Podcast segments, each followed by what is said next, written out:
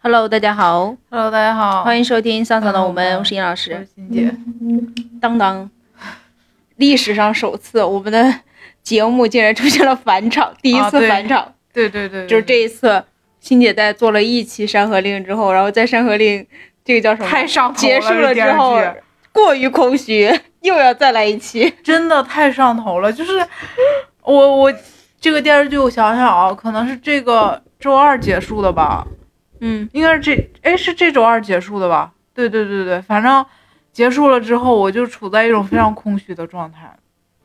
就不知道该干啥了，你知道吗？就是有那种感觉。也不是啊，那你的物料就是啊，就没有新物料了。对对对，就也还会有，但就不像原来频率那么高了。因为我在这个剧的过程当中，我关注了很多博主，嗯，就是特别沉迷于这个剧的博主，有一些可能是内部工作人员，有一些就是靠那个为爱发电这种的。然后真的，我就觉得他们从嗯。一般剧是六点钟嗯开播嘛，我就看剧的流程都是这样。就自从来了超前点播之后，我都是因为它是周二和周五可以就是超前点播，我一般都是就是六点钟的时候我不看，嗯我去刷微博，这就是我的流程啊！我要刷微博看一下，就是今晚的那个就是超点的这个内容提要是什么，因为已经从六点钟开始，就很多人就开始快进了，看那种重点情节，然后就会哦。抛上网，就是比如说那种小小的 cut，就特别经典的那种场景吧，然后我就把它刷个遍。刷完遍了之后呢，这群人又开始去，就是比如说，嗯、剪一些那种比较有意思的什么这种视频，然后有的这种组内人士，包括可能当时去探班的有那种远远的拍的这这种粉丝，就会发一些物料，就是私底下两个人的互动，然后还有一些就是花絮啊出来啊之类的。我会把这些都刷完了之后，我去看剧。然后看剧一般超点就大概三到四集吧，一集可能四十分钟左右。你就想我这一天晚上得看多长时间的电视剧？看完了电视剧之后，继续去刷微博，因为这个时候大家电视剧都看完了，看完了之后就又会出现新的物料，你知道吗？嗯，然后就是可能刷到十一点、十二点吧，就不能不睡了，因为毕竟都是社畜，是不是？然后就开始躺在床上开始冥想，就 就就你知道吗？这是跟我一起追剧的几个人共同的感觉，就是之前不是有出一张 现了人传人的现象。对，就是之前不是有一张图特别流行，就适用于多个场景，就是有一个是辛普森还是谁的那个躺在床上说什么啊，我不想啊什么了。十一点的时候睁着眼睛，然后什么十二点的时候脑子里是谁，然后一直一直到什么凌晨几点脑子里还是这个，还是就是这种感觉。因为这个剧就是原来那个 VIP 是每天一集嘛，嗯一周就是有七集，但是后来开了超点之后，就相当于你提前把这几天看完了之后，你就没有每天一集的这种快乐了吗？不是？哦，因为你像我这种人就属于忍不住，我一定超点就会把它先看了，看了之后就是我后面几天，比如说我周二看了超点之后，那我得到周五才能看到新的，中间的星期三和星期四就是有一种万念俱灰的感觉，你知道吗？因为就是你星期三和星期四的时候，你再去刷物料，你就发现好多其实你在剧里已经看过了，哦，因为大家产出。产出物料的速度不会那么快，所以就真的非常的，就你很难形容那种空虚的感觉。然后我有一个朋友，他也看剧，看剧他就比较厉害，他能坚持住不看超点，你知道吗？那他你们一起讨论，不会剧透吗？就不会啊，就是他能坚持住，他每天，因为其实他刷微博也是能看到，就是大致的这个剧情走向，可能就比如说，嗯嗯，不是说那个完整版的都能看见，但是主要剧情都是能看见的嘛。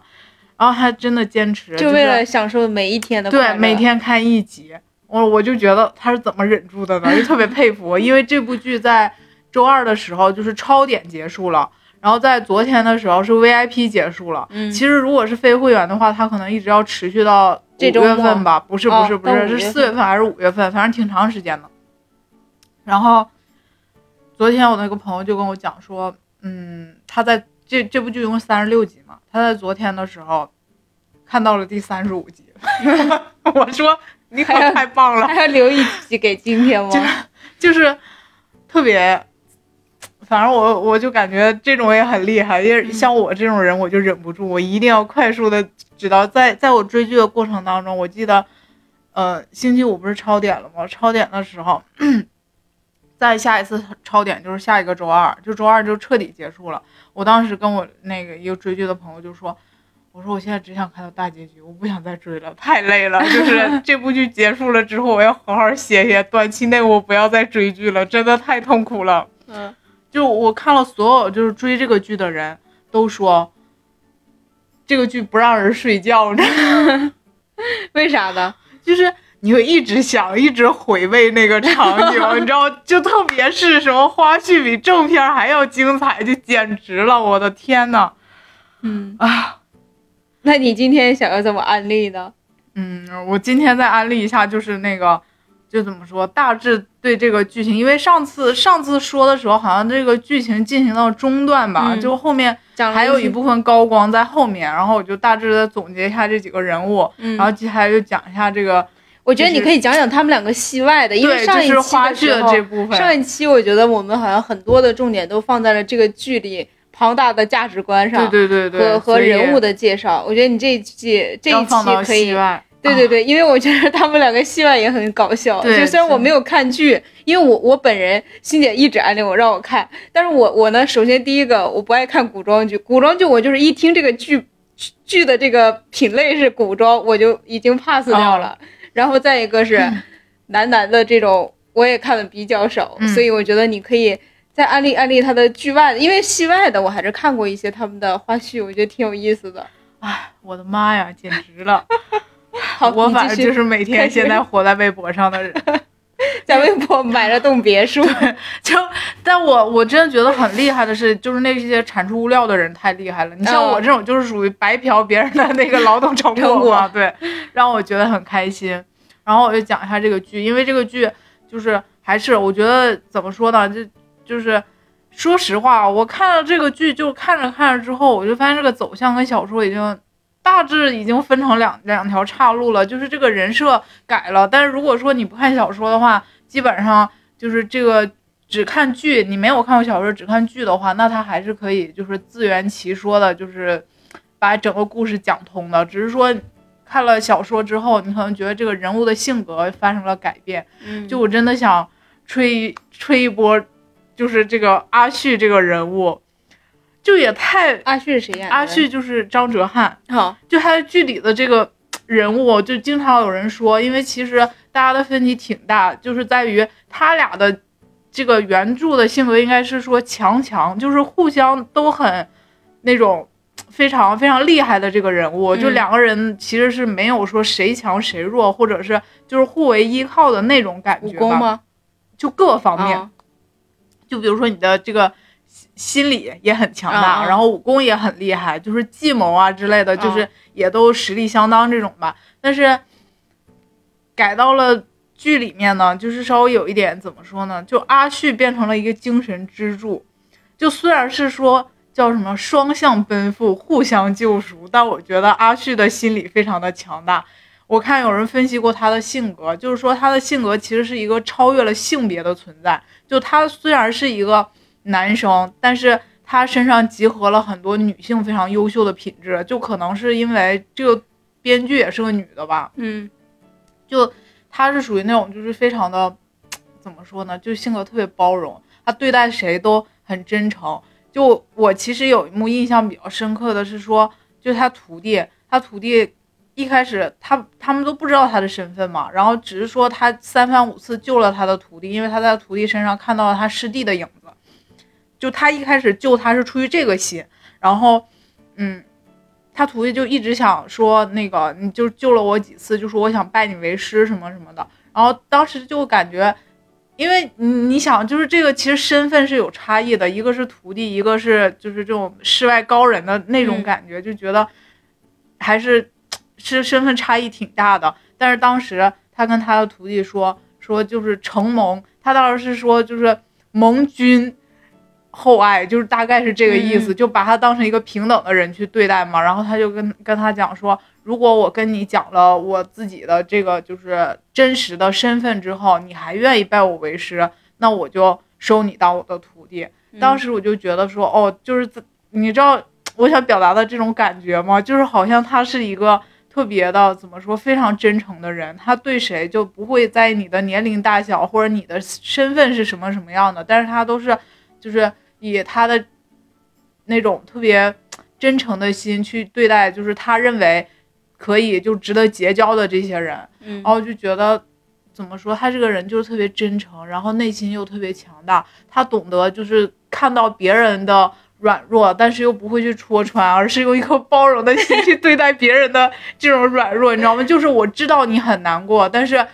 或者是我知道你不好的一面，但是我会就是努力的。呃，想要用我的行为去告告诉你，就是我愿意包容你这个不好的一面。就他从来不会说，就前期因为不太熟嘛，他可能会说温客行，比如说你是真疯啊，你是这个就是不理解他的行为。但当他后期知道了他的一些行为之后，他就转变了，就是努力的去想要用自己的行动，首先去改变他。如果改变不了的话，那他就是努力用自己的这个，嗯，就就是行为把他往另外一个，就怎么说呢？就在既满能够满足他心愿的同时，又不至于让他就是特别堕落的那那种嗯感觉。就是说说白了吧，好多人说已经有点圣母光环了，对，感觉就是一可能作者本身有一种上帝视角吧，就把那个上帝的那个光环好像放在了他的身上。对，但是真的就是张哲瀚把这个人演活了，就是特别的自然。哦，那天就是张哲瀚参加了那个新一期的《王牌》，我看他其实就演了一小段，我确实感觉他演技是可以的。就是特别自然，嗯他不是那种就有的时候你看有一个有一些人的演技，你会觉得说他悲伤的时候，他是努力演出了悲伤，他愤怒是在努力演愤怒，但是你看他的演技，就会觉得他悲伤是真的悲伤的那种感觉。就我这个真的一点都不夸张，我就是在这部戏里就是被他的演技打动了。虽然嗯原来我也看过他的剧，但是就觉得可能是因为。就是各方面因素啊，比如说剧本啊、对手啊、这个情节的设置啊，就有的时候其实他没有完全体现出来他自己的实力，嗯。然后就感觉刚好在这部戏里他遇到了这个人物，就是一切都刚刚好的那种感觉，对，就把他自己的这个长处给体现出来了。嗯。嗯，然后我觉得温客行就是因为因为我喜欢龚俊嘛，就是我对他的这个滤镜已经延续到了剧里，我都觉得他就是很很可爱，就是那种不是说什么娱乐圈狗缩第一人嘛，就啥狗都适合，就都能找到一张他的那个照片去对应，然后就怎么说呢？就其实我觉得有一话说的挺对的，就客观的讲，我觉得也是这样的，就是说温客行的高光都是编剧给的。但是周子 周子舒的高光都是张哲瀚自己给的，因为人物性格差异比较大，就是我们永远第一眼看到的是那种就比较跳脱或者比较比较活泼的人，嗯像那种就比较内敛、话不多的人，其实你要他是一种就是那种细水长流的状态嘛，你要经过不断的观察才能注意到他的闪光点。我觉得他俩就是大概是这种这种人物特性吧，嗯所以有的时候就是确实怎么说呢，感觉就是彼此还刚好，就他俩这个都挺适配的。嗯，哎，你可以讲讲，就是他们两个在剧里的这个高光片段，你觉得最高光的片段？我觉得最高光的片段，这其实也是公认的，就是嗯第一个高光片段就是那个周子舒对温客行就是坦白了自己的身份之后，他第一次就是把自己的这个，因为他其实是相当于带着伤痛出来的嘛，是嗯那种就是心灵上的折磨，因为他觉得是他自己的这个执念害死了他所有亲近的人，所以他一嗯直就想脱离，就是什么那个。刺客头子这个这个身份，脱离公务员这个身份嘛，才才才出来的。然后他第一次坦白了之后，就觉得卸下了他的第一层，就是那种伪装，然后就跟温客行两个人在太阳底下就是喝酒，就在街边的那个那个一个小酒铺里面喝酒。然后喝酒的过程当中，两个人就是随随意聊聊天儿。然后嗯温客行就说了一句说。啊，我觉得，因为那也是他第一次，就是从周子舒嘴嘴里面听到说他对他的评价是他是一个好人，嗯然后他就说说呃，我觉得这世界也挺好的，就是有人可以一起喝酒，一起晒太阳，还有人就是可那个你想想你你想要去叫他的名字，然后就那一瞬间就有一个远景，你知道吗？就是从那种空中俯拍的，就是一个小方桌，然后两个人，然后有那个天光泻下来的那种感觉，就是那是第一次高光，就是 大家都觉得非常棒的。嗯然后第二次高光就是这个，呃，温客行知道了周子舒就是命不久矣，就快要死了，因为他不是其实那个给自己上那个七窍三秋钉之后就只能活三年嘛，然后他第一次知道他要死了，因为他这是他人生当中就是遇到的，怎么说呢，就是除了故乡以外，第一个他自己觉得想要一直跟他在一起的人吧，就是那种知己的感觉，嗯因为他俩当时已经是知己了嘛。但是就就是当时是说那个叶白衣跟周子舒说，我可以治好你，但是前提是要把你的武功废了。然后周子舒就说，就那句话，我觉得他他说的还挺那什么的，他他就是说，呃，如果武功废了，那就不是我了。但是温客行就跟他讲说，你嗯，必须你要先活下来，你活下来了之后，天地这么大，我总有能办有办法恢复你的功力。然后当时他就跟他讲说什么，宁愿呃，就是怎么说来着，就是遵遵循哦，就是肆意妄为的活十天，也不违背本心的活十年吧，就大概就是这意思。然后说你怎么能不明白我呢？就别人不懂我就算了，你怎么可能不明白呢？就是他听到他这个话之后，就觉得自己没有什么立场劝他了，所以他就很悲伤。那天的雨很大，像依萍跟他妈要钱那样大，你知道吗？然后，然后就在那个就是拿了一个那个箫嘛，嗯就一边念诗，什么什么凉雨知秋，什么青吾老死这种的，然后把那个箫给摔了。嗯就是那可能是就怎么说呢？他第一次觉得说，刚好我喜欢上一个人，就是嗯就是这种广泛意义上的，就是说我视他为知己，然后欣我特别欣赏他的时候，呃，但是这个人要死了，嗯，所以他就觉自己又，无能为力，对。没有办法去解救他。因为温客行讲了一段话，就这个也挺高光的，就是说他从小，因为他不是从小父母就双亡了嘛，嗯。他就讲说他的一生都不合时宜，就他用这四个字形容了他自己的一生，说他小的时候想要玩的时候，那个嗯没就是没有人玩，后来父母死了，想练功了又没有人教了，然后说长大了之后就是喜欢的东西又留不住，然后想想留的人也留不住，就大概是这个意思吧。他说我这一生就是来来回回的都是不合时宜。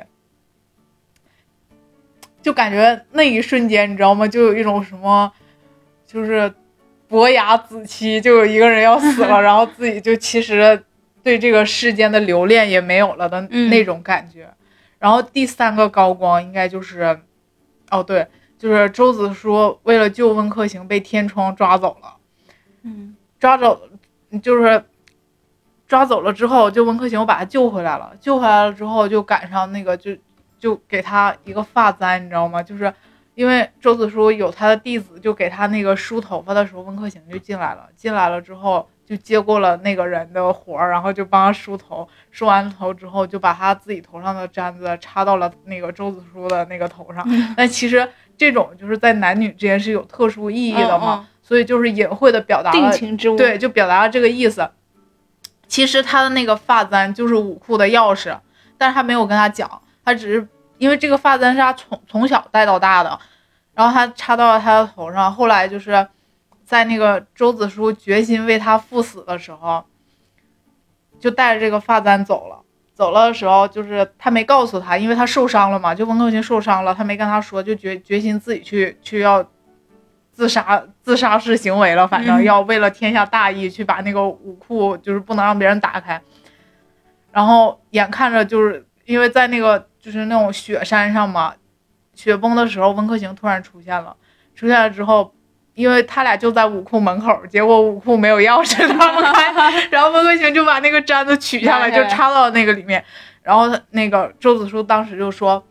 啊，原来武库的钥匙一直在我头上，就说我都不知道那种，用一种非常害羞的这种方式表达了这个意思。”然后温客行就跟他讲说：“啊，对，那个周子舒就跟他说，那如果我没有戴这个发簪，咱俩不都傻眼了吗？嗯就没有。他说我我知道，如果你要死，你肯肯定，如果你决意赴死，你肯定会带着他的，就是啊，那种你知道吗？我知道了就是，就是这种这种感觉吧。我觉得，所以第第三个其实就是这种大高光时刻吧，就是他给他插发簪，因为这种就属于确立关系了，是不是很肉麻？啊，就是就这意思吧。因为如果你抛去性别来看，那其实就是定情信物嘛，对对对。然后还有很多小的高光，就比如说什么牵牵手啊、拥抱一下啊之哦，类的，还是有的是吗？，有，就是这些都有。就是这种的话，就是前面会一直有这些情节。那怎么过审的呀？没有啊，就是兄弟情啊，社会主义兄弟情。好吧，主要说过审，我不是那天跟严老师讲说过审的原因是因为什么？第一有程岭，程岭就是起点男主嘛，然后说，就程岭是周子舒他徒弟，嗯，就所有他俩在一起的画面，比如说刚开始拥抱，两个人拥抱了，程岭就过来了，三个人抱一起了，你知道吗？然后特别搞笑，就是程岭那个弟弟也很有意思，就是他话不多，但是。就是挺那种一针见血的，因为我那天采访说你形容一下程岭吧，他说就是什么什什么什么的工具人，反正就是 就这意思吧。然后当时我就觉得好逗啊，就是嗯大高光时刻，嗯。大概就是这样的。嗯，然后我觉得这部剧主要是在于就是一些微表情的刻画上，真的太棒了，就是嗯。那种你。我还是想说，在这方面，张哲瀚真的是给了我震撼，就是他那个他的这个气质太奇怪了，就你知道一开始的时候，你会觉得他特别的爷们儿，就是因为他特别喜欢健身嘛。之前不是特别有名的，就是他那个什么打篮球的那视频嘛，就打篮球打得特别好，然后就是什么那种运动达人的感觉。嗯进组的时候也是，进组的时候他的头发是自己真头发，就很长，然后戴了一个那种彩色的，就是太阳镜，穿了一个黑衣服，头发就是随便感觉就散下来乱七八糟的，然后好多人就说战狼金锁，然后一开始特别搞笑的是，就有一个人说了一句说。啊，这人是剧组的武术指导吗？就是就可能不不是粉丝吧，就刚开始没有看过这个剧的人，然后当时我就想说，就你很难想象他是一个如此阳刚的人，然后进了组之后，他就越来越瘦，越来越瘦，因为为了那个古装要好看嘛。然后里面他演的不是一个就是那种有点像病入膏肓的人嘛，就就可能也是为了上镜吧，就真的是就是你就看他特别瘦，然后就演出了一种嗯温柔，就是嗯温柔的气质，就真的好多。你看那个粉丝给他的截图，特别的怎么说呢？妹妹就是那种，就是特别像好多人给他截图，就就是那种动图，就说他特别像小龙女，就古墓派传人，你知道吗？就是身上极其的一种非常冷清，然后又很就是那种，你看他真的觉得特别娇，哦，所以这是很多人叫他老婆老婆的。原因。我想知道一下，这个到底是，就是你们看这种电视剧会带入他是那个角色，还是说他真的？你知道这个事情，我想故意演成这样的？不是，就是他也不是故意演成这样，因为他这个角色本身就是一个，就是怎么说呢，有着大慈大悲心的那种人，就是他其实是一颗，就我个人的感觉是说，他跳脱了这个就是世俗，去用一颗悲悯的心去看待这些人，因为他其实自己已经属于那种就是无人无求至将至因为他本来想的就是说，我要去过就是几年肆意的生活，然后但没有想到遇到了就是人生当中的这些变数，碰到了这些人，什么被卷入了这些事情，所以他一开始就怎么说，他就是一个那种无喜无悲的那种感觉似的，所以他就演出了一种非常非常强大，然后非常有有的时候又很调皮，因为他一开始的时候，他是一个相当于在朝堂上的人，就是会那种特别的不苟言笑，嗯就是一一本正经的那种样子。但是他到了江湖里面的时候，因为他不想就是再像原来那样活着了，他只是想肆意妄为的活，所以他就努力的把自己的那种本心，就是也不是本心，就是说他想抛抛掉自己原来的过去对过去的枷锁，对对对，就是去迎接一个崭新的自己吧。因为那个里面有有演他小时候，他小的时候也是一个不苟言笑的、一本嗯正经的。像老学究似的，他师傅跟他说：“你去玩儿吧。”他说：“不，我要练功。”就是就是属于这种的，你知道吗？少先队员大队长，就是这种，还说他师傅说就是各种那个要求他师傅怎么怎么样这种人。然后所以就是他一开始有一些那种比较俏皮的动作，然后还会骂人啊之类的，就是什么他跟那个船夫学什么你这个鳖孙儿，就是因为他感觉到了这个洛阳的那种一股河南味儿，反正 就是他是一个那种人物，所以他就把他的这种灵动演出来了。嗯然后又又演出了他这种就是说很很宽容的那种样子，你知道吧？就是我知道，就是这个人他的嗯可演绎的维度非常大，对哦就是他一会儿最前半段的时候是非常不苟言笑、非常正经的，然后中半段可能他就慢慢的一层一层把自己的那个伪装太对了拿去掉，然后慢慢蜕变成了另外一个人。因为当时他的编剧还是制片人，我忘了，就是采访的时候就说说这个人物他是一个两千层灰的人物，就是你要一点一点扒下来，他洋每葱一样的男对对人，对，就是他每一面都不太一样，就是你看起来好像都一样，但是嗯你就会发现都是略有不同的。然后我就觉得他就演出了那种，就是到后面就是真的闪耀着女性的光辉了，就是特别神奇。他们给他的那个图加了个滤镜之后，就变得特别的，真的好像妹妹。就好多人都说 妹妹，然后说为什么叫她老婆，并不是因为他俩在这个剧中当中，比如说这个耽美里面可能有一方是可能我们嗯那种广义上的那种感觉，他不是他就是说粉丝叫他老婆，是因为觉得他是一个就是那种女性非常怎么说呢，就是优秀品质的一个集合。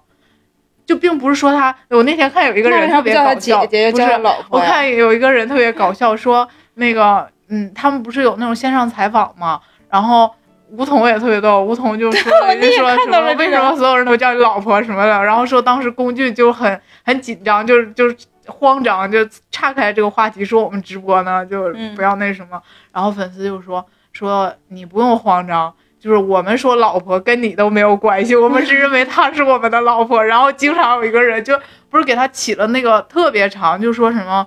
他不是打高尔夫吗？就一杆进洞了吗？就是什么我什么柔弱的什么那个生活不能自理的一杆进洞的什么什么什什么呃斗地主第一，然后篮球 MVP 什么什么的老婆，你知道吗？就是哦特别长一个 title，、就大家都特别喜欢他这个角色，我感觉，嗯嗯，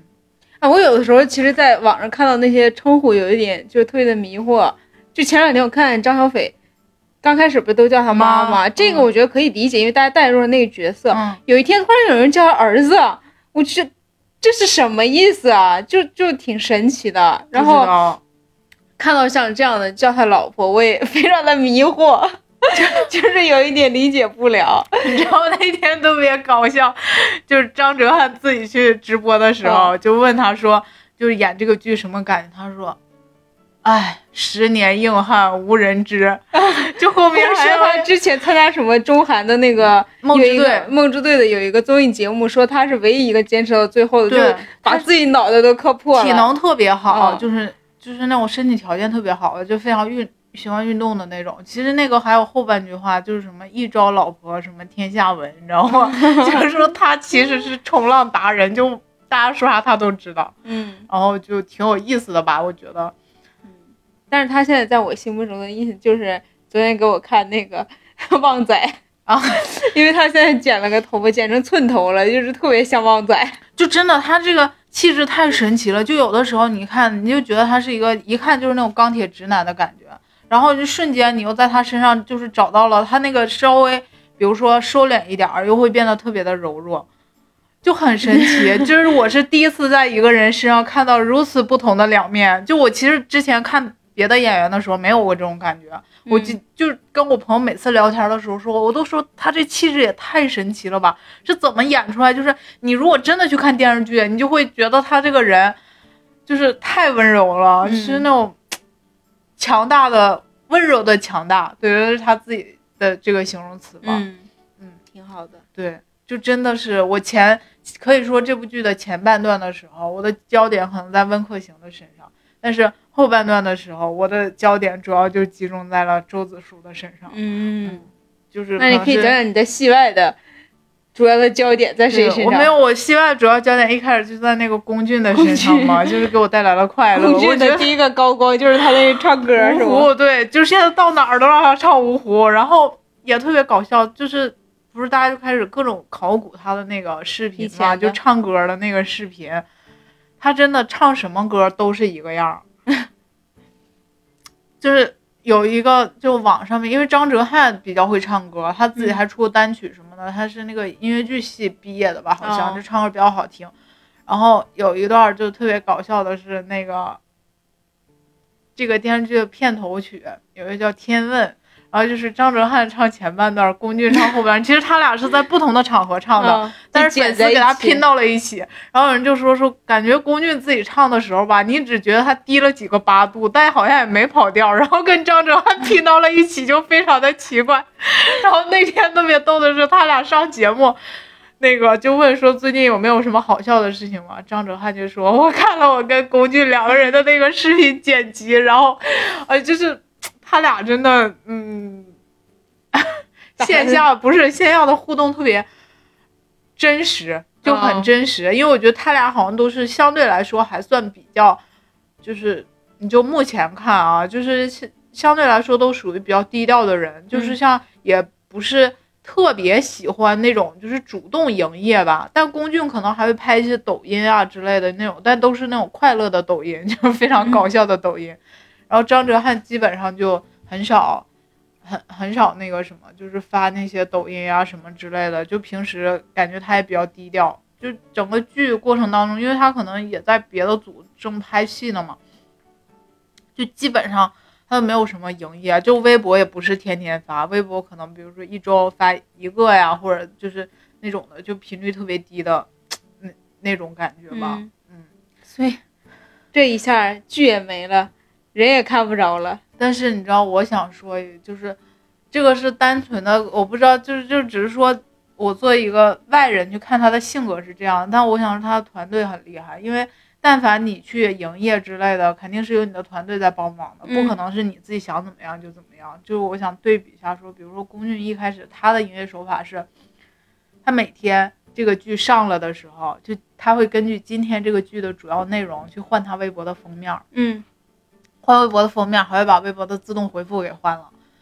就是每天都是，就是在这个剧播的过程当中，他都会这样。然后你这个时候就看，就仿佛张哲瀚好像没啥动静，就偶尔发一条微博，就是说一下阿旭怎么怎么怎么样的。但是那个就最后的那个超点大结局的那天，因为就感觉一切都是很巧合的事情。嗯张哲瀚的微博是半年内可见，然后他大概在半年前的时候，就杀青的时候，因为这个戏上的特别快，他们应该是，呃，去年六月份开始拍的吧，然后可能拍了四个月的，就是到十月、十一月左右就杀青了。杀青了之后，嗯，就很快，二月份就上了嘛，就特别快，就感觉这时间。然后他大概杀青的时候，哦，也没有九月份的时候杀青了，可能是杀青的那天。他就拍了一张他的背影，就是说江湖再见。然后刚好在超点的，就是大结局的那天，他这个微博刚好半年，就是你知道这时间点都特别巧合吧？然后好多人都说说，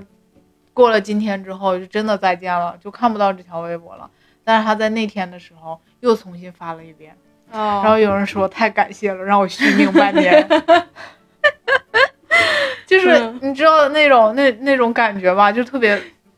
爱豆和粉丝双向的爱。对对对对对，就是他都知道，嗯，他们俩其实都知道，就是比如说现在粉丝都在说什么，感觉他俩都平时特别喜欢刷微博那种的吧，然后就嗯，就是那种会让你觉得哦，就是像你说的双向的爱。嗯然后我我特别想说一下，就他俩这个，其实之前这种单改剧吧，经常会有一一波比较那什么的操作，就是在剧播的时候，两个人就疯狂的营业，你知道，疯狂的这种要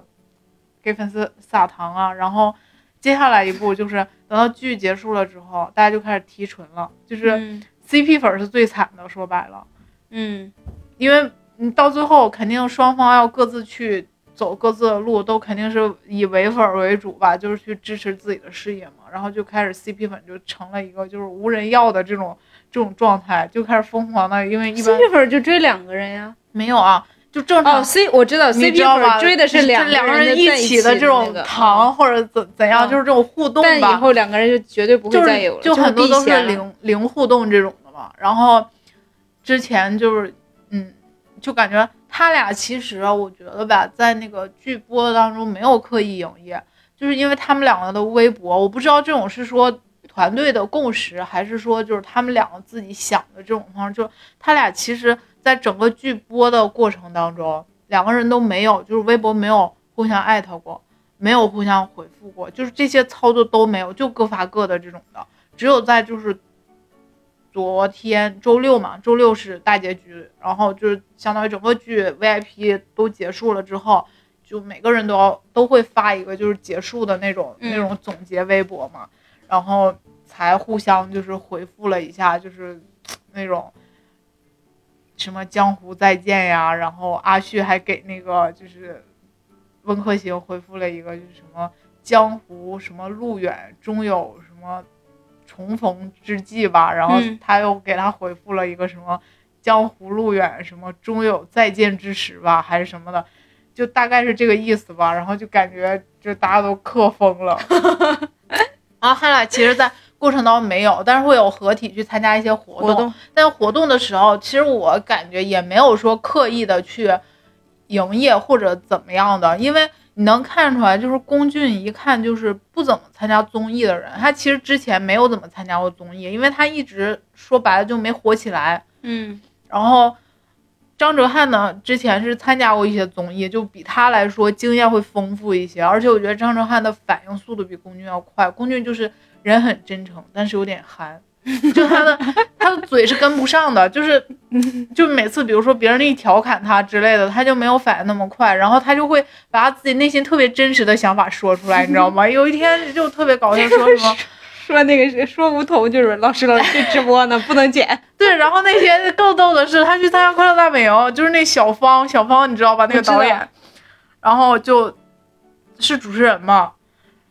然后他俩聊着聊着，他突然间跟小芳说：“他说，哎呀，你是导演啊？”他说：“我都不知道你是导演。”然后他说：“那个啊，他说我只知道小芳是导演。”然后小芳说：“我就是小芳啊。”他说：“啊，你就是小芳啊。”然后就特别尴尬，你知道吗？然后。小芳当时就说了一句：“小芳说你之前不是来参加过一次快乐大本营，你少装不认识我了。” 然后龚俊说：“不是，我上次来快乐大本营的时候，我没有看见你。”就是他特别认真的在跟他解释。然后他就说：“啊，那可能是不是我们组负责的？”他说：“我一直在快乐大本营。”然后特别搞笑的是，好像小芳跟他说他只比龚俊大一岁吧，还是啥？我没我没听清，就那天大概看了一下。然后龚俊可能就就是小芳可能就讲说他比较入。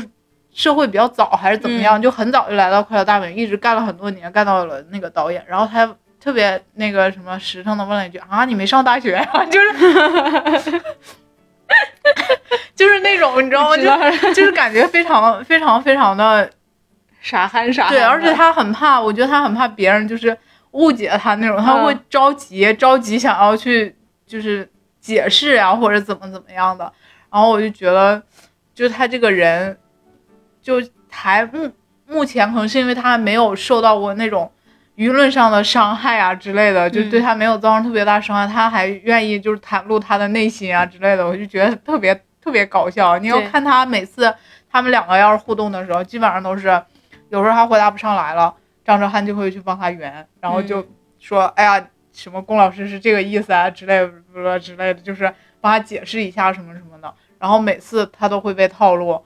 就是真的，他就感觉每次都被张哲瀚套路。就是那天特别搞笑，看那个《快乐大本营》那个直播，快乐大本营播了吗？不是《快乐大本营》有直播，就是哦它前面有一个直播环节，然后特别逗的，就是说，呃，让让他用那个就是湖南话去夸那个张哲瀚，然后不是就用湖南话教他嘛？教他之后，张哲瀚就逗他说。他说：“龚老师，你这个，他说我觉得你有一个新职业可以看。他说我给你木鱼，你去念经吗？就就说说你这个说真的，在我耳边就感觉像念经。他说等那个就是呃，回头你把你自己的这个就是录下来，然后你给我，我睡不着的时候就听。然后龚俊当时就有点急，他就说。”他说：“你还说我？他说你说的也不好呀。然后就是说，我觉得你说的也不咋地。然后张哲瀚就说：我说的是不咋地。他说，但是我觉得你说的就是有你自己的味道，你知道吗？然后他说：哦，我觉得也是，就是就是那种总是被套路。就他俩的采访每次都这样，就是一忽悠他他就上钩，一忽悠他他就上钩，就是特别搞笑，但他又不会生气，就是那种。因为好好好好多时候，就是他俩一开始感觉仿佛就是，嗯、就一开始给我的感觉好像没有那么熟的感觉，就是因为龚俊好像私底下是一个特别不爱说话的人。我今天看了那个，他不是张绍刚那个公司的吗？然后嗯就最近不是因为火了，那个有人就采访张绍刚说，呃，龚俊不是你那个就是公司的艺人嘛，然后说你怎么评价他什么的，他就说龚俊私底下特别不爱说话，他说我们平时吃饭的时候他都不说话，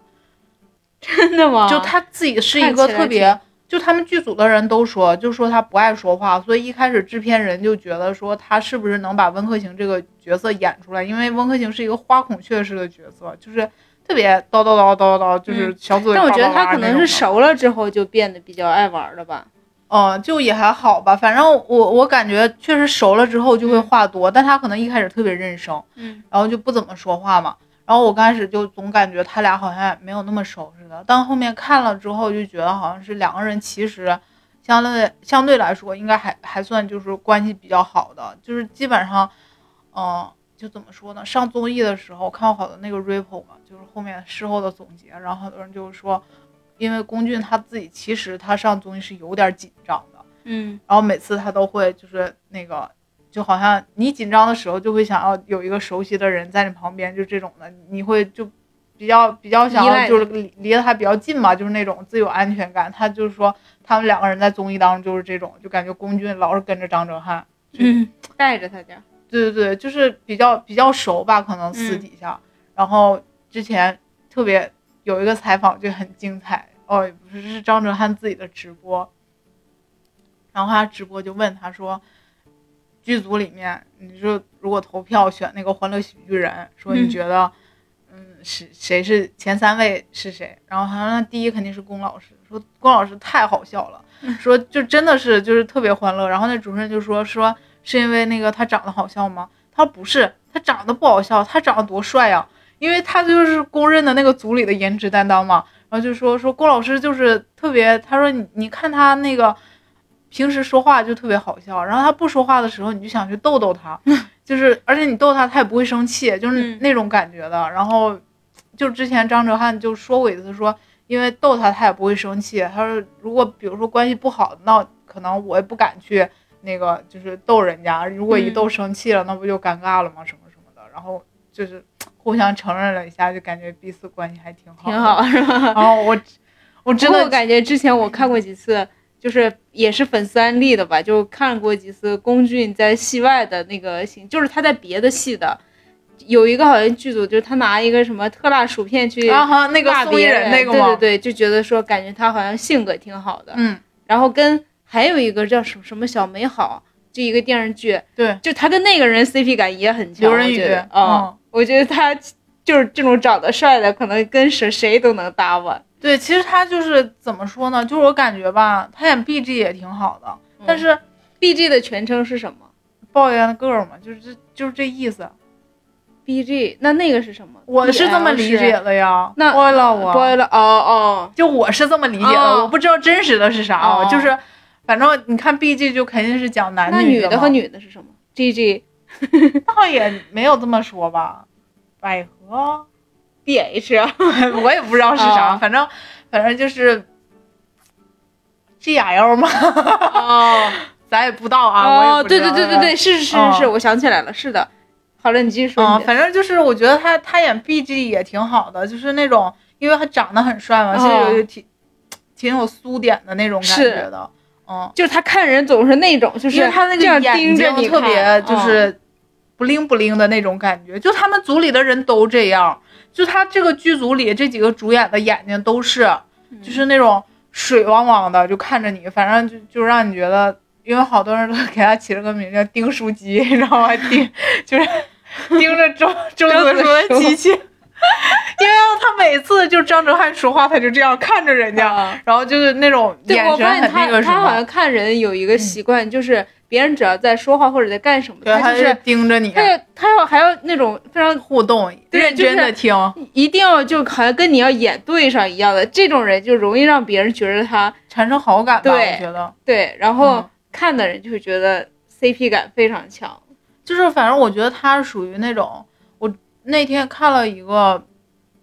就是有一个人写他吧，就这个人应该也是之前跟他合作过一个，哦对，之之前跟他合作过《醉玲珑》好像，然后可能不是怎他么拍戏还挺多的呀。他其实也入行可能，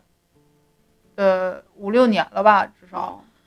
然后就说之前就一起拍过戏嘛，然后当时可能还跟他说说那个就六月份可能有个剧自己的剧，然后就说看看他到时候有没有档期，就是空过来怎么怎么样的。然后他这一下《山河令》不是火了吗？火了之后说这个人就没有想到说龚俊就在最近给他就是发了信息说姐那个我那个六月份的档期你还要不要？然后因为这个人说他自己的剧本可能现在还没有那个什么，就没有都弄好呢。然后再有一个可能也是身价翻倍了，也请不起，反正就这意思吧。然后他就跟他说说就是不用了，但是太感谢你了，怎么样的？然后就觉得就还没有那个。就是大明星的那个感觉，对对对，就是他们俩好像现在还都没有大明星的感觉吧，都还主要他俩也没有成大明星，对，就是来了一波热度吧，嗯只能说他俩必须只能看下个月还行不行？下个月就有四月份新的是新的那个叫什么剧了，BL 剧出来了。嗯对，所以我就就觉得还是希就是希望他们可以一直坚守住自己的这个嗯，低调，然后认真认真工作的这种样子吧。就还我其实我觉得红了真的很好，就红了之后你才有机会去看他更多的戏，他也嗯有机会去挑一些就是那种真正好的剧本，能发挥他自己实力的这种剧本吧。然后我就怎么说呢？就看这个剧，就我跟周围看剧的小伙伴分享，大家都觉得说挺希望他俩红的，就是那种也不用说特别红，但至少有自己的空间，就是说我可以去主动嗯去选择我觉。得最主要还是要有一个自己的代表作，对就那个代表作是一个大众化的代表作，嗯就是它不是这种比较小众的一个一个电视剧，而是一个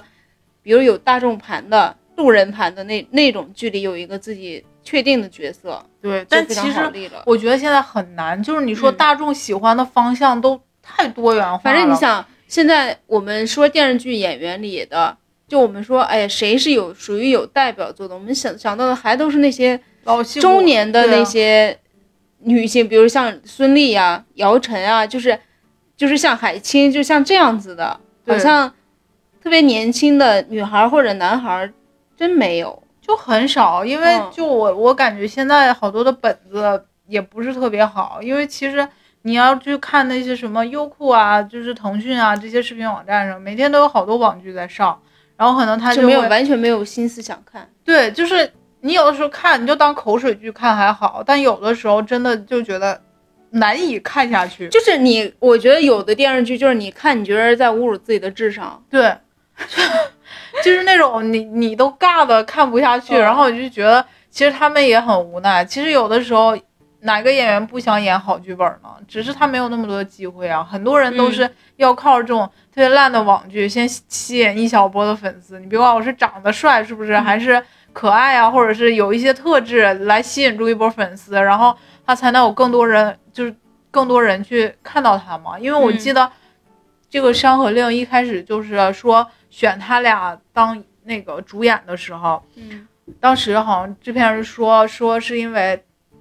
张哲瀚好像是没有试戏的，因为他从一开始的时候是看了他那个演员请就位吧，还是演员的诞生啊，就是那个节目里面，他就觉得他可以，然后哦，他就是这一季去参加的，是不是？不是，他是第一季，第一季啊，我怎哦么感觉这一季好像看的也是有一个没有，他是第一季，第一季的第二吧，可能是。哦，然后就是说看那个之后就觉得他演技是可以的，就是演的很细腻嗯那种感觉的。然后说龚俊其实是别人推荐给他的，就是好多人就说说觉得龚俊这个人就是人还人人品也不错，然后那个演的也还还行什么的。因为当时他们有不是一般剧组都会发一个就是那种招演员的那种通知嘛，然然后当时就写了说要这个二十八九岁的男演员，然后有一条非常明确，就是必须得会演戏。所以当时我我看那个采访，就龚俊说他自己其实试了四段戏，就是发过去给人家看的，嗯然后就是选了他吧。就也挺拼的，就默默的努力在那种那种在嗯看那个什么。然后你知道王牌不是张哲瀚采访他，他也挺那啥，他说他已经入行十一年了，前面张哲瀚多大了？现在？他是九一年哦他是九一的，龚俊是九二的，哦但他俩的气质真的差的太远了。对，然后他就讲说他自己其实，嗯，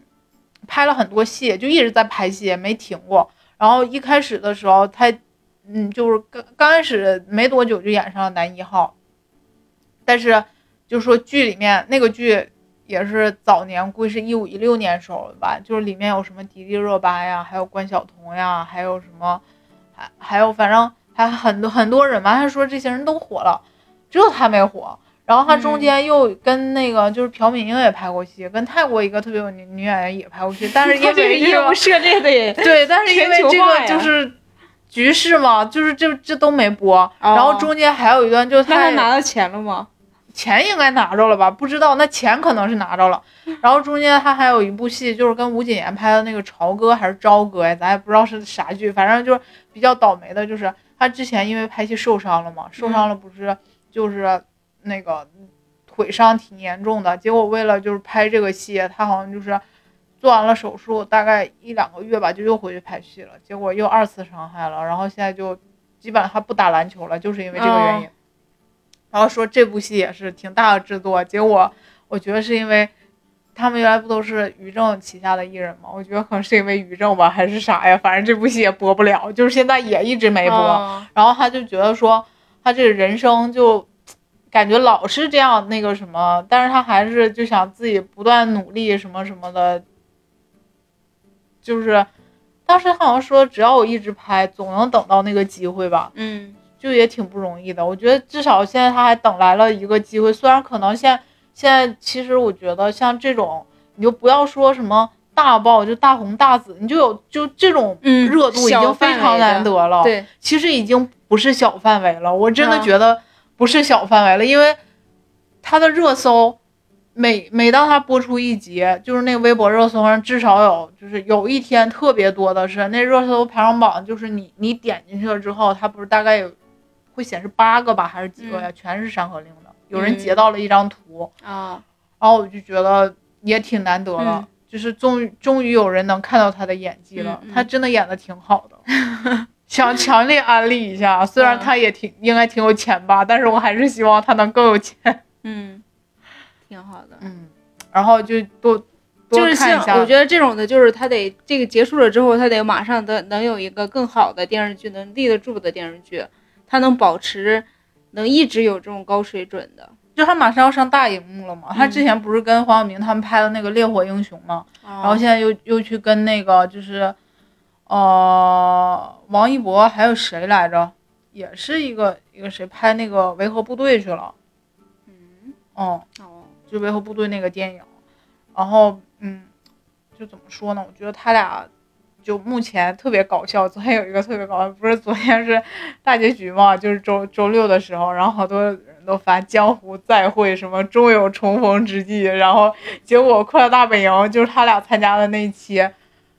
下周就播了吧？就嗯就、哦，就是放那个我们节目的这一周就播了，然后。有人说，就发现《快乐大本营》就是江湖，就马上又见了。嗯，嗯，挺好的。对，就是可以看一看，补一下他俩的这个这个直播呀，什么什么的，都特别有意思。真的，两个人的互动就是不是那种很刻意的，我觉得就是挺自然的反应。然后每次就是张哲瀚特别喜欢逗龚俊，然后龚俊可能又跟不上，就是那种。嗯你就感觉他一直想要努力的去反击，但是每次都失败了，就是很有意思。我觉得他俩的互动还挺好的。嗯然后，嗯，就是怎么说呢？希望他们可以一直体面的这样下去，因为其实真的演这种剧的，到最后两个人包括粉丝可能就会吵得不可开交的，真的。嗯，但他俩那天比较好的有一点，就是有一个人发了个图片，就是他俩去快本的时候，不是好多人都会应援嘛？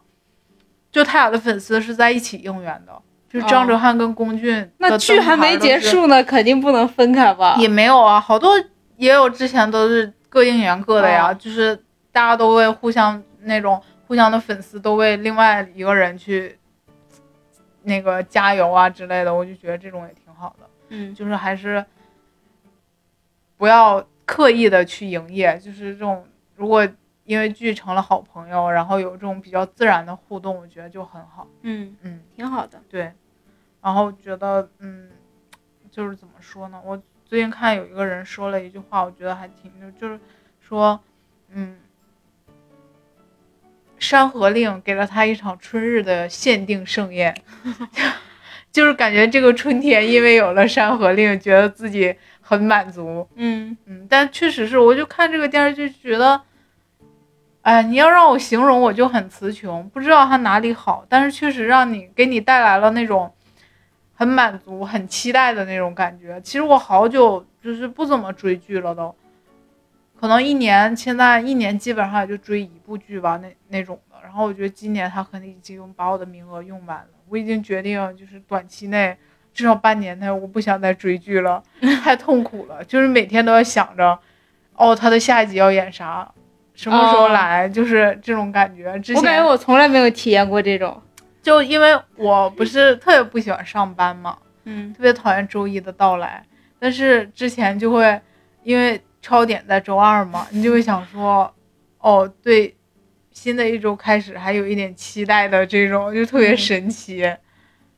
可能接下来也没有了。对，接下来没有了，现在就只能刷物料了。其实有的时候挺悲，挺悲伤的。就是怎么说呢？当你这种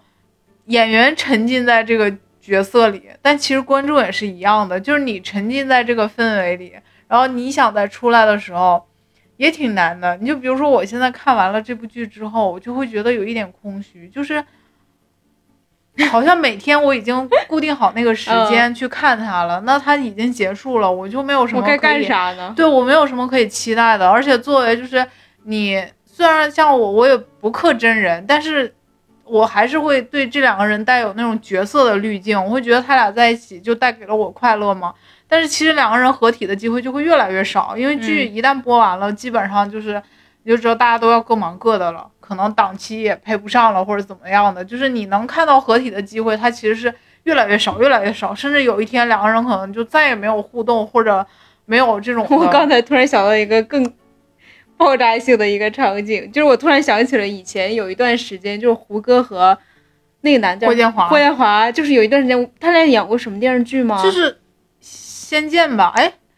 是仙剑吗？不是，不知道。就是他们两个有一段时间，就是两个人特别特别的火爆嘛，然后两个人一起还拍了杂志封面，然后啪叽扭过来，霍建华公布要结婚了，